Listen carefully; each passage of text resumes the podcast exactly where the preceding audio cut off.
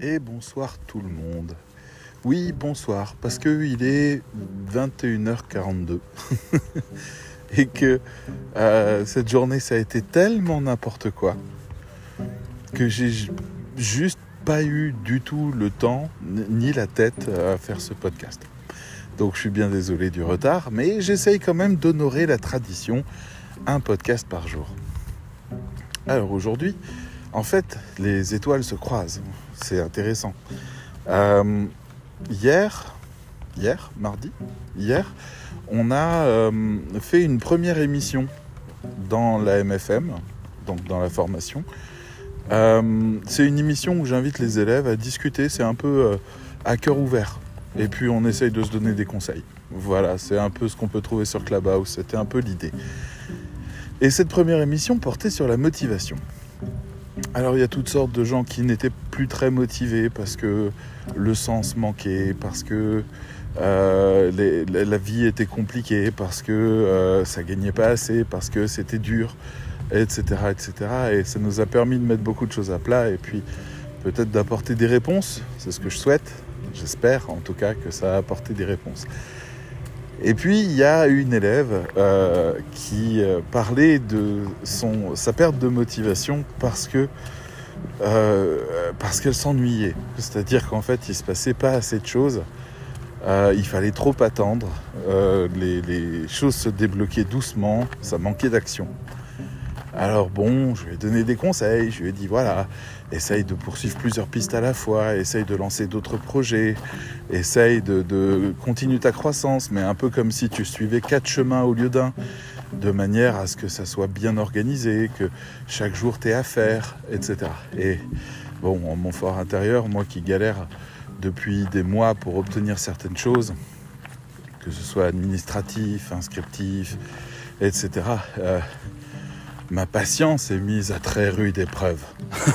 Aucun doute là-dessus.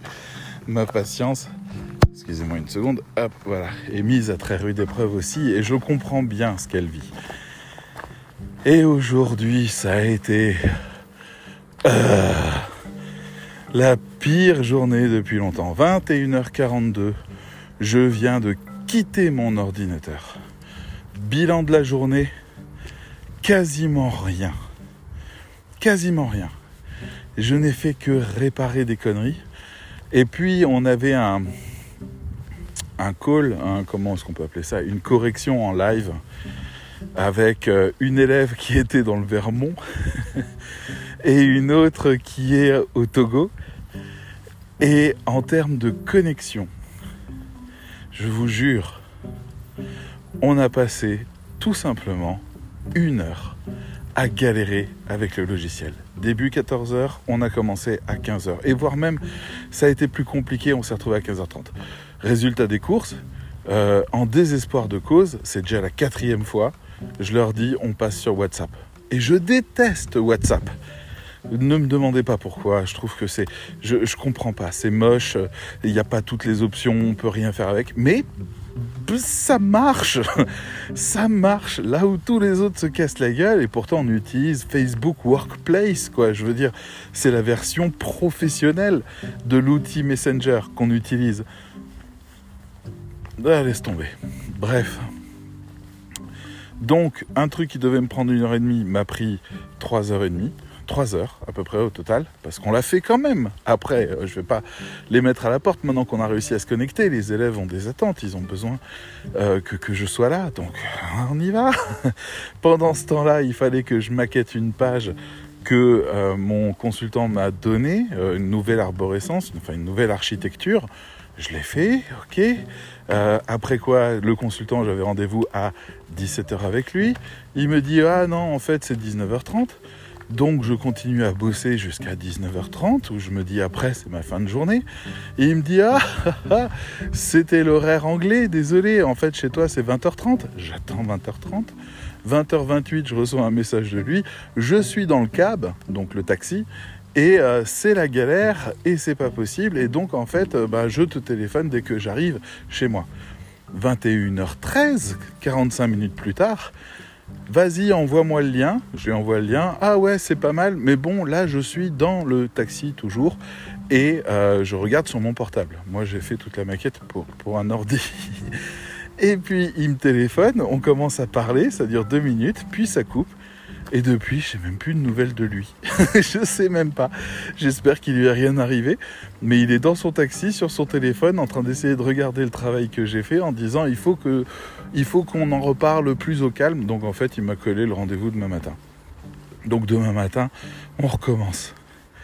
Comment vous dire Comment vous dire Je rajoute à ça le fait que j'ai un module qui plante et qui plante pas un peu c'est-à-dire qui fait cracher des comptes d'élèves. Quand les élèves se connectent, pam, ils se font dégager, crash système, je reçois un mail, votre site est par terre, sauf qu'il est par terre que pour eux.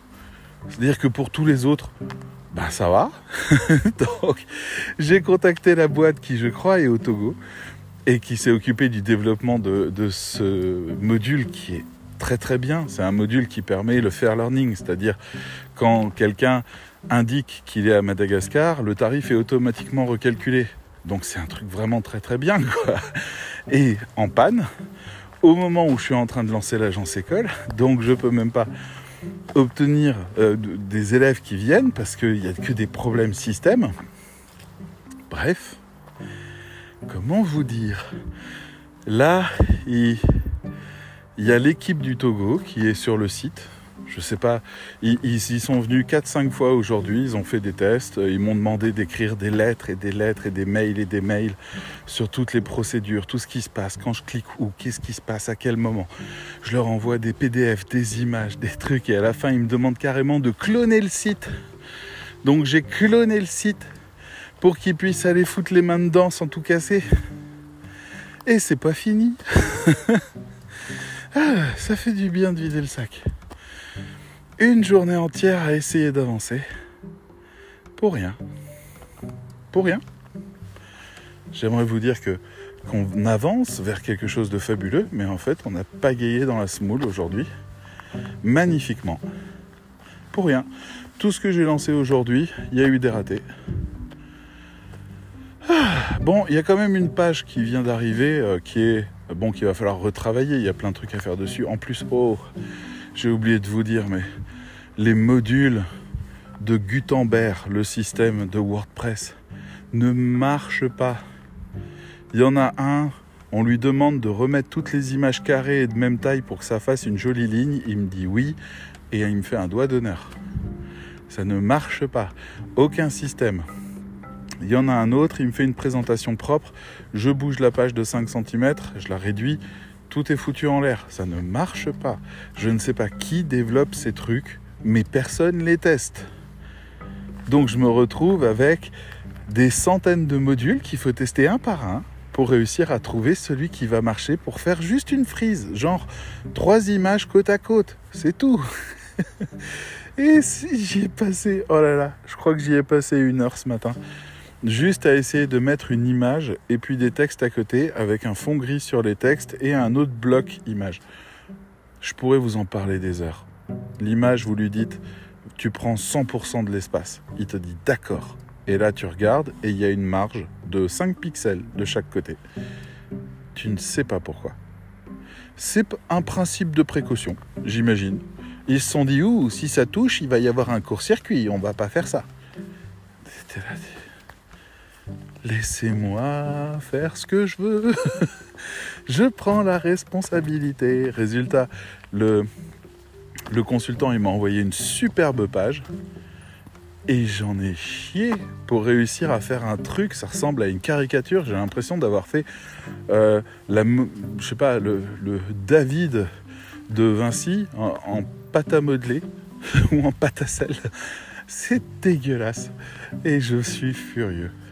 Donc voilà, c'est la journée frustration. Donc oui, je pense bien sûr à cet élève qui me disait rien n'avance, ça me tue, alors je crois pas qu'on ait les mêmes problèmes. Moi j'ai vraiment pas arrêté aujourd'hui pour essayer de faire avancer des trucs. Mais qu'est-ce que ça décourage? Qu'est-ce que ça décourage? Même mon chien il est dégoûté. On est sorti ce matin à 8h. La deuxième fois où on est sorti, je crois que c'était euh, 17h parce que j'ai dû ramer là-dedans. Et là, il est 21h45 et il fait enfin sa troisième sortie. Elle n'est pas ravie. Mais elle dit rien. J'apprécie. Enfin bref, qu'est-ce qu'on peut en tirer de tout ça? Eh bien, il faut se rappeler que le chaos, ça existe. Il faut se rappeler que on dépend des autres et qu'on n'est pas forcément dans la priorité des autres. Que mon consultant soit adorable, travaille très bien, soit très inspirant, c'est une chose. Qui mette en œuvre toutes les choses pour toujours me servir en premier, c'en est une autre. C'est pas grave. C'est des choses que moi je fais que d'autres ne font pas. Et il faut accepter ce monde. Il est chaotique, chacun vient avec son histoire. Alors, une autre élève dans l'émission d'hier disait ce qui me tue, c'est quand j'envoie une demande de correction à un client en lui disant en gros, je choisis quel mot, celui-là ou celui-là, et qui met trois semaines à me répondre. Ça, ça me flingue. Et moi j'étais là, oui, t'as qu'à travailler sur d'autres choses en parallèle, tu mets en attente, tu prends des notes, tu tiens compte de ça. Et aujourd'hui j'ai passé tellement de temps à attendre à attendre des réponses des uns et des autres pour pouvoir faire le pas suivant. Ça me flingue. ça me flingue. C'est vraiment ça, quoi. J'ai vécu tout ce qu'ils m'ont raconté aujourd'hui. Être découragé après ça, bon, une journée, on se dit, ça va. Si c'est une semaine comme ça, on se dit, c'est chaud. Et si c'est un mois comme ça, on dit, je raccroche, je me casse. Mais pour aller où? Il faut un autre bateau. Mais voilà, tout le monde vit ça. Je repense à un personnage historique qui s'appelle Guillaume le Gentil, qui est très connu. C'est un scientifique qui allait étudier, on ne sait pas trop pourquoi, la... C'est quoi? C'est la migration de Vénus En gros, il y a Monsieur Halley, qui est donc euh, le gars qui a donné le nom à la comète de Halley. Petit fun fact, il n'a pas donné son nom. On a donné son nom à la comète de Halley quasiment 16 ans après sa mort. Tout simplement parce que ça a été le premier à prédire précisément le passage de la comète de Halley, au jour près. Comme c'est arrivé exactement comme il l'a dit, ça a époustouflé tout le monde. Alors, ils lui ont filé le nom. C'est pour ça qu'aujourd'hui, on parle de la comète de Halley. Parce qu'un humain a su dire quand elle allait repasser. Aujourd'hui, on connaît ses cycles, on connaît tout ça. Voilà, il n'y a plus personne qui changera le nom de la comète de Halley. Mais la gloire est venue de là. Et donc, Monsieur Halley, il s'est dit, à un moment donné, si on veut calculer la distance Terre-Soleil, on peut utiliser la rotation de Vénus parce qu'on l'a étudiée. On sait à peu près à quelle distance elle est. Donc en fonction de quand elle passe, on fait des mesures d'elle et du Soleil, on peut réussir à avoir l'information très précise de la distance du Soleil. Mais pour ça, il faut la mesurer. Donc, il y a une cinquantaine de scientifiques, peut-être même 200 dans le monde, qui ont tous sorti leur télescope et qui se sont préparés à faire la mesure. Et Guillaume le Gentil, deux ans auparavant, il se dit ouais moi aussi j'y vais. Il est marié, hein, il a un boulot, il, travaille à l'université. Mais non, il y va. Et il y va. Et c'est l'aventure la plus dingue qui soit jamais passée pour un scientifique c'est le gars le plus poissard du monde. Ce que j'ai vécu aujourd'hui, il en bouffait au petit-déj pendant 14 ans. Il est parti faire un voyage qui devait prendre moins de un an et demi, aller-retour. Il est revenu 14 ans plus tard. Il a tout vécu. Il a vécu des naufrages. Il a vécu le genre de choses, vous savez, où le jour précis où vous devez faire la mesure, eh ben, c'est arrivé deux fois. Parce que justement, comme il a raté la première mesure, il a essayé de trouver un endroit où faire la seconde. Il a carrément créé un observatoire sur une île pour pouvoir faire la seconde. La première, le bateau avait du retard. Il était en pleine mer. Faire une mesure précise d'une étoile en pleine mer, il a essayé. Et ça, il faut lui reconnaître. Il a essayé. C'était de la merde. Parce que ça bouge. Et après, vu qu'il a raté le coche, en fait, la, transition de Vénus, je crois que c'est la transition de Vénus, c'est ça, pas la migration. La transition de Vénus, en fait, elle passe une fois, puis 8 ans plus tard, puis genre 160 ans plus tard. Donc pour Guillaume le Gentil, il n'y avait que deux fenêtres. La première, il était en pleine mer. La deuxième, après des galères pas possibles, il a réussi à trouver un endroit, à se faire financer, à créer un observatoire spécialement pour la mesure. Et le jour de la mesure, il y avait des nuages. C'est con, hein Le jour de la mesure. Une semaine avant, il faisait magnifique. Une semaine après, il a fait magnifique. Mais la semaine là, il y avait des nuages et de la pluie. Il a rien mesuré du tout. Il a rien vu. Il était dégoûté, il a essayé de rentrer. Il a fait naufrage. Il est resté coincé sur une île pendant un an et demi. Vous savez ce que c'est un an et demi Eh ben, il était sur une île. Et puis il a fini par réussir à rentrer. Bon, je vous passe les détails, mais en gros, sa femme s'était remariée. Euh, euh, il a été déclaré mort et tout son héritage a été donné à ses enfants qui ont refusé de lui rendre. Et euh, son travail a été bien sûr donné à quelqu'un d'autre, ce qui fait qu'en fait, il est arrivé comme un clochard. Mais bon, il paraît qu'il a fini quand même heureux. Mais voilà, quand ça veut pas, ça veut pas. C'est ça ce qu'on pourrait dire. Quand ça veut pas, ça veut pas. Là, j'essaye de dépasser toutes ces conneries que je dois gérer. Euh, je parle des problèmes techniques. Parce que j'ai des tonnes de trucs dans le placard qu'il faut que je sorte de manière urgentissime. Et je peux pas.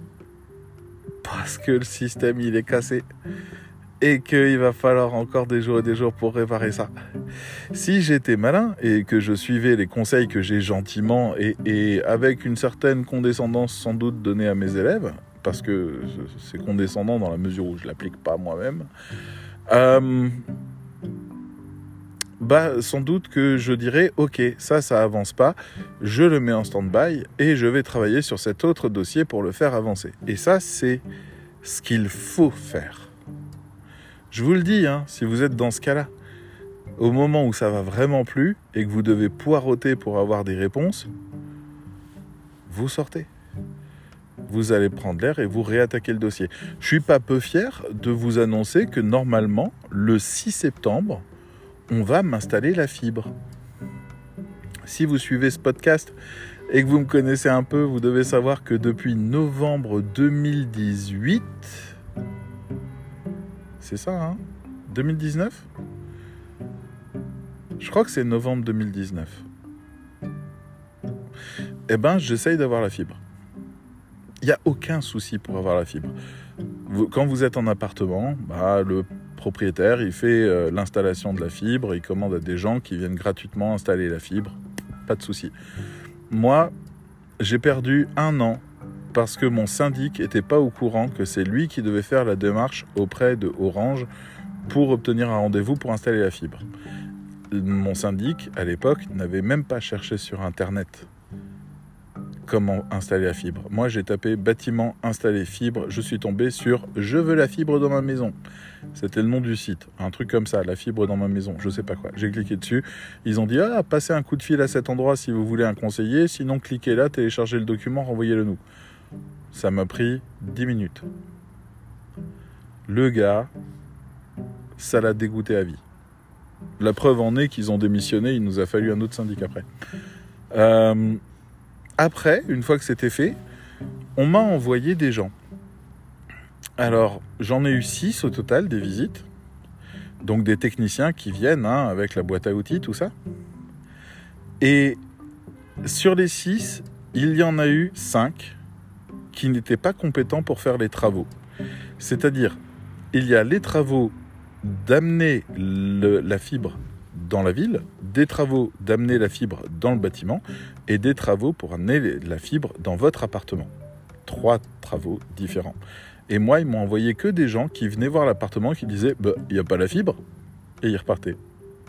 Ils m'ont fait ça cinq fois de suite. À chaque fois, je leur disais attention, le bâtiment n'est pas encore raccordé. Je voudrais qu'il soit d'abord raccordé. Oui, oui, oui. Et en fait, c'est une telle bureaucratie que la personne, elle clique sur un bouton qui s'appelle Va te faire foutre, ou alors J'en ai rien à foutre de toi, qui clique dessus, et hop, c'est parti. Donc j'ai essayé d'aller chez Orange, j'ai essayé d'aller chez Bouygues, j'ai essayé d'aller un petit peu partout où ça pouvait, où je pouvais trouver quelqu'un qui s'intéresserait à mon cas en particulier. Les gars, ils ont voulu percer mon, mon toit, ils ont voulu faire des trous dans mes murs, à la place de passer par le couloir qui était fait pour. Après, ils se sont dit, on va tirer un câble dégueulasse et on va le monter comme ça directement à travers les escaliers. Je leur ai dit non. Alors, on a réussi à obtenir une boîte spéciale qui s'appelle une BP et qui permet d'avoir un truc propre. Mais là, il fallait attendre deux mois de plus. Donc, on a attendu. Puis finalement, les gens sont venus et c'était ce que je vous ai raconté. Ils avaient commencé à, construire, ils ont bricolé en gros la moitié, ils ont fait des conneries, genre ils ont fait passer le câble de la fibre dans, parmi les câbles électriques. Ça fait des interférences, donc la fibre, on la divise par 4 en termes de vitesse s'ils font ça. Donc là, on a un technicien qui est venu qui a dit hey, les gars, vous faites ça propre. Donc, oh, bah, bah, bah. bon, ils ont fait ça propre. Entre temps, ils m'ont pété ma porte d'entrée. Je ne sais pas exactement comment, mais euh, les deux gonds, il y a un gond qui a pété et deux gonds qui étaient tordus. Ils sont venus réparer ma porte d'entrée. Eh ben c'est raté, elle est pétée. Et ça fait maintenant deux mois et demi que j'attends le menuisier qui est venu. Hein, on attend son devis. Deux mois et demi.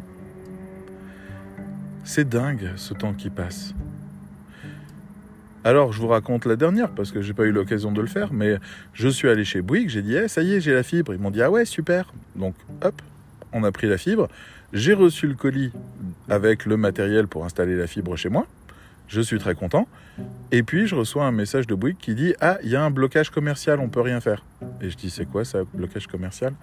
Donc, je téléphone, enfin, j'écris à, à la personne qui m'a installé le réseau et je lui dis euh, c'est quoi blocage commercial? Oh, ça va se débloquer, c'est une question de temps, ça va être vite. D'accord. Il se passe un mois. Je vois que les choses ont changé puisque je me fais démarcher maintenant par Orange. Je vais retourner chez Bouygues et je leur dis Eh, vous leur dites que c'est OK et qu'ils peuvent venir? Le gars, il téléphone à sa centrale. Il dit Alors, euh, c'est bon, on peut y aller, monsieur Goss, il attend. Et sa centrale lui dit Bah non, il y a un blocage commercial. Il dit Mais c'est quoi un blocage commercial? Et le gars lui dit Bah c'est juste que comme c'est Orange qui a installé la ligne, Orange a gelé la ligne pour environ entre 3 et 6 mois. Pour passer d'abord. Il interdit aux concurrents de vendre euh, le, forfait. Donc c'est lui qui vend le forfait. Et là, j'ai le gars de Bouygues, que j'aime bien en plus, qui me dit euh, Bon, euh, soit vous attendez entre 3 et 6 mois et on vous installe la ligne, soit vous allez chez Orange tout de suite. Moi, ça m'a scié. Je lui ai dit, mais ça veut dire que ça fait un mois que vous savez ça et un mois que vous ne me prévenez pas que je vais devoir attendre entre 3 et 6 mois, juste pour espérer que je vais être encore là au moment où ça va se débloquer pour signer avec moi. Il me dit, ben apparemment, c'est ce qu'ils avaient en tête, ouais. waouh. Waouh. Il n'y a vraiment pas une personne qui pense à moi. Pourtant, je suis le client. C'est moi le roi. C'est moi le roi. Qu'est-ce qui se passe? Pourquoi j'ai pas le droit d'être le roi? Et donc, bah, qu'est-ce qui se passe par la suite? Bah, Orange m'a téléphoné. Bonjour, vous voulez la fibre? Et j'ai dit, vous êtes dégueulasse. Allez-y, vendez-moi votre truc. Et, euh, et j'ai discuté avec la dame et en fait, dans toutes les options qu'il y avait, il n'y en avait qu'une seule qui pouvait convenir à ce que je voulais faire. Une seule qui fonctionnait, une seule qui avait les offres tarifaires intéressantes. Et c'est la ligne la plus puissante qu'ils ont en stock. C'est une 2 gigas. je sais même pas ce que je veux foutre avec ça. Et je me retrouve avec une 2 gigas et à payer euh, un petit peu plus que ce que je payais avant. Et je suis bien... Euh, je sais pas si je dois être content ou dégoûté. En fait, ça va se jouer sur le 6 septembre. Ils vont venir réparer. Mais au début, ça me rendait cinglé cette histoire. C'était cinglé. Vous vous rendez même pas compte J'attendais deux mois pour avoir une réponse qui était genre Ah bah j'avais oublié. Ou alors Ah bah oui, vous inquiétez pas, ils vont venir. On me donnait des rendez-vous. Monsieur, est-ce que vous êtes libre dans deux mois et demi? J'entendais des trucs comme ça, je voulais leur faire bouffer tout ce que j'avais. Euh, C'était hallucinant. C'est l'épopée de ma vie, la fibre. L'épopée de ma vie. À un moment, je me suis dit, le mieux pour avoir la fibre, c'est de déménager et d'aller dans un endroit où elle est déjà installée. c'est ça le mieux. J'abandonne cette ville de cinglés, je me casse et puis je vais me faire installer la fibre à un autre endroit et où je serai bien. Voilà, j'en ai rien à foutre. Une table, la fibre, c'est bon pour moi. C'est oufissime. Et c'est que des trucs comme ça. Et il y a des clients, on peut en parler aussi, hein, je leur ai envoyé des devis. Ça fait 4 mois et de temps en temps, je leur envoie un petit mail et ils me disent Ah oui, oui, on y réfléchit, c'est juste que c'est pas le moment. Et puis on a des clients, on les livre, et un mois après, on n'a même pas de confirmation qu'ils ont lu les textes ou qu'ils les ont validés. C'est pour ça que je crois vraiment, cher rédacteur web qui m'écoutait peut-être, possiblement, qu'un petit contrat bien écrit, qu'on fait une fois, qui donne tout le process, et qui donne toutes les obligations et qu'on demande au client de signer numériquement, ben c'est pas mal. Moi, il y a des clients, mais après, il y a des trucs qui arrivent et on a envie de tuer tout le monde. Il y a des clients, ils m'ont pas payé pendant 5 mois. Pendant 5 mois, je leur ai couru après. Et j'ai commencé à calculer les intérêts de retard. Vous savez qu'on met tout le temps, là, en, information euh, sur la facture, vous allez avoir des intérêts de retard de temps et temps, et ça va vous coûter tant et tant. À un moment donné, j'avais un client, je lui ai dit, vous me devez 900 euros plus 700 euros maintenant d'intérêts de retard. Il m'a payé d'un coup les 900 euros. Il a rien dit de plus. Vous voulez qu'on fasse quoi? Que j'aille le voir en disant Eh, mes intérêts de retard? Vous croyez que c'est si simple? Vous croyez qu'il y a la moindre chance qu'ils payent J'ai téléphoné à une société de recouvrement. Je leur ai dit Hey, j'ai 700 euros à récupérer. Ils Monsieur, vous les récupérez jamais? Ah bon Comment ça? Mais jamais. Mais personne paye jamais les intérêts de retard. Tout le monde s'en fout de ce truc. Si vous voulez y aller, allez-y. Hein. c'est un procès sur deux ans. Pour réussir à avoir quelque chose, ça va vous coûter le double. Et là, tu te dis, ah, je pensais que j'avais une arme. Eh ben, j'ai pas d'arme. Et on avale. Et on continue. Et on garde le sourire. C'est un vrai problème tout ça. On manque de moyens. On manque de défense. Alors, c'est pas tous les clients qui sont comme ça, mais quand ça arrive, ça fait des trous dans l'estomac. C'est compliqué. Enfin voilà, entre la fibre qui arrive pas, entre les différents trucs sur lesquels je travaille qui se mettent pas en place, entre la communication qui se diffuse pas comme je voudrais, entre les... Il y a tellement de choses qui doivent changer et qui nécessitent toute mon attention pour changer et qui ont été toutes en stand-by aujourd'hui que ça m'a rendu cinglé. Et même mon chien, c'est ça le plus triste. Mon chien, il a même pas pu faire sa promenade. Là, on en est peut-être. Euh, on, marche plus de 10 km par jour. Là, on en est peut-être à 6-7. Je le sens bien qu'il est nerveux. Et qu'il a pas sa dose. enfin bref. Bon. Je râle, je râle. Je râle et pourtant on en a besoin de râler un petit peu. Hein. Ça fait du bien d'en parler. C'est peut-être ça le prochain thème qu'on va se donner à l'émission qui s'appelle Un petit café, qu'on fait euh, dans la MFM. C'est peut-être ça le sujet. J'en sais rien. Ça serait quoi? Ça serait... Euh, j'ai besoin de râler. Juste ça. J'ai besoin de râler. Et puis on y va pendant une heure, on râle. Ça me ferait rire. Enfin bref. Bon. Voilà, je crois que je vous ai pris assez de temps avec tout ça. C'était pour vous dire surtout dans le fond, toute ma compassion et ma fraternité auprès de toutes celles et ceux qui poirotent en ce moment en espérant que leur carte bancaire fonctionne, en espérant que le client paye enfin, en espérant que le client valide sa connerie de, tout petit texte parce qu'on a fait une modif à deux balles dessus, en attendant le coup de fil de son consultant, en attendant les documents de son réseau de formateurs. Ça, c'est plutôt pour moi. Mais euh, en attendant son diplôme, en attendant que sa binôme ou son binôme envoie enfin les documents, en attendant qu'un rendez-vous soit fixé, en attendant d'être pris au sérieux, en attendant que les clients comprennent ce qu'on leur offre. Voilà.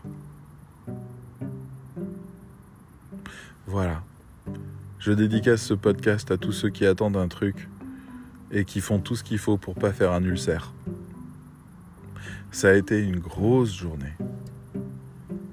Et je suis heureux d'avoir quand même fait le podcast aujourd'hui et d'avoir pu vous en parler. J'espère que vous y trouverez un petit peu d'inspiration, que vous apprendrez la patience. Est-ce qu'il y a une bonne recette pour lutter contre ça?